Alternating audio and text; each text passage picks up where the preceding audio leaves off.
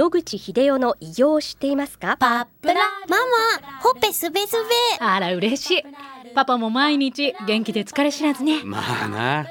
おばあちゃんも近所で若いと評判だよ。おかげさまで。おじいさんいつまでも健康で幸せですね。うん。野口英世の医師により開発されたパプラール。老化や万病のもと活性酸素を分解してあなたの健康を守ります80年のロングセラー使い続けた人が知っている安心の品質と効果。その悩みいつまで我慢しますか？まずはお試しを。お問い合わせは東洋厚生製薬所へ。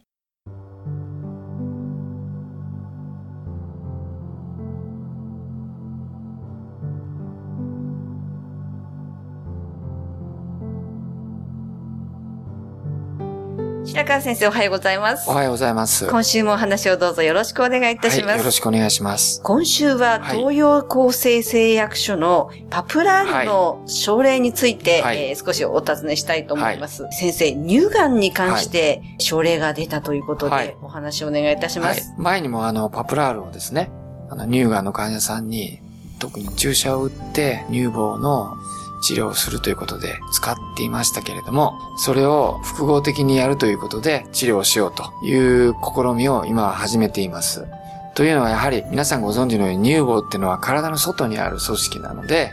注射を打ちやすいんですね。ですので、パプラールに限らず、注射で片付けられるような道具は非常に乳がんには有効だと思います。そこで前の患者さんにも使ってたことなんですけども、非常に乳がんが乳房で進行してくると、まず赤く腫れてきまして、腐ったような匂いがして、服と擦れるだけで出血してきて、癌との戦い以外にもう一つ別の戦いが起こってくるんですね。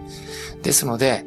まあ、炎症を止める、あるいは活性酸素が出てくる、そういうものをきちっと止められるお薬を注射で入れるっていうのは、非常に合理的なやり方だということで、パプラールを入れるということになりました。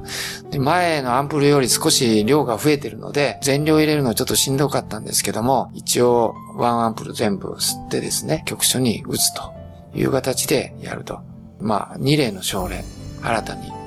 けて今までやってますけども、最初、1、2週間は、まあ、目に見えた効果ちょっと見えなかったんですけどね。ですけど、2週間を過ぎてくると、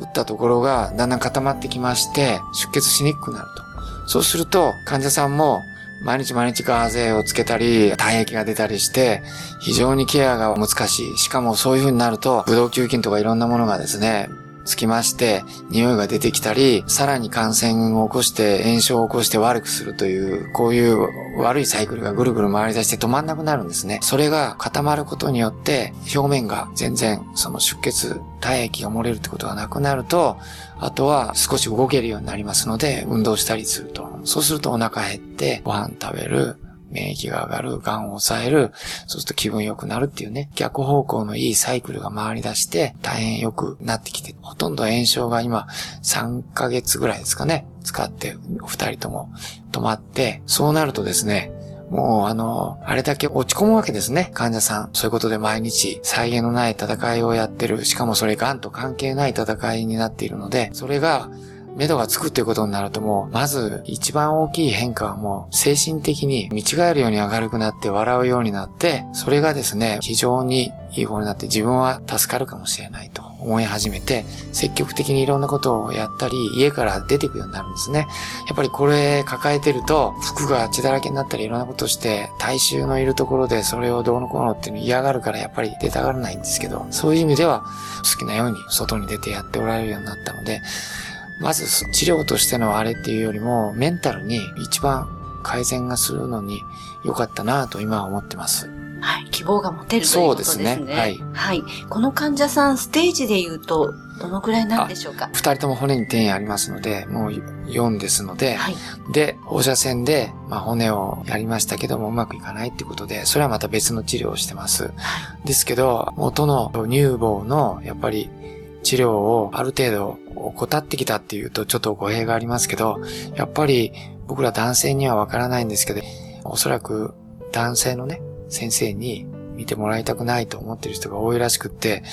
たくさんのあの女性の乳がんの患者さんがここまでほっとくかっていうぐらい、まあ病院に行ってなくて、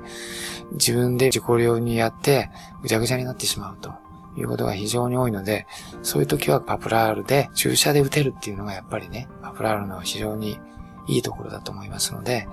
ぜひ他の先生方も試してみられたらいいんじゃないかなと思っています。はい。こちらの患者さん、年齢はおいくつぐらいなんでしょうか？一、はい、人は30代で、一人は40代です。ですので、平均的に言えばまだお若い方の患者さんだと思います。ですので余計やっぱり子供さんも抱えられておられて、30代の人はあのちっちゃい子もいて自分でお乳あれ投げような状態になってしまっていたので、そういう意味では今喜んでいただいてます。はい。はい。えー、パプラールは、あの、注射ということだったんですけれども、これは病院でしていただくという、ね、そうですね。基本的に注射で打つっていうのは医薬品ということに限られてて、そういう使用についてきちっと患者と話をして説明して同意書を書いた上で、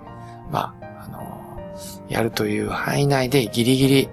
僕は可能じゃないかなと思っています。はい。はい。活性酸素を除去するパプラールをこういった癌の治療で使ってみるということですね。そうですね。はい、あの、前は消化器系、食道癌とか、まあ胃がんの話をさせていただいて、飲むことによって、まあ直接患部に当てて活性酸素を中和するっていうのは非常に患者さんの痛みを取るということでね、いいということだったんですけども、乳がんは乳がんで、外にあるがんで、まずその出血、炎症を抑えるというのに非常に効くということが、まあ、確かめられつつあるのではないかと思っています。はい。患者さんの日々のクオリティオブライフが良くなるそうですね。これは一番大きいことだと思います。はい。わ、はい、かりました。えー、また来週お話をお願いいたします。はい、お話の相手は FM 西東京の飯島千尋でした。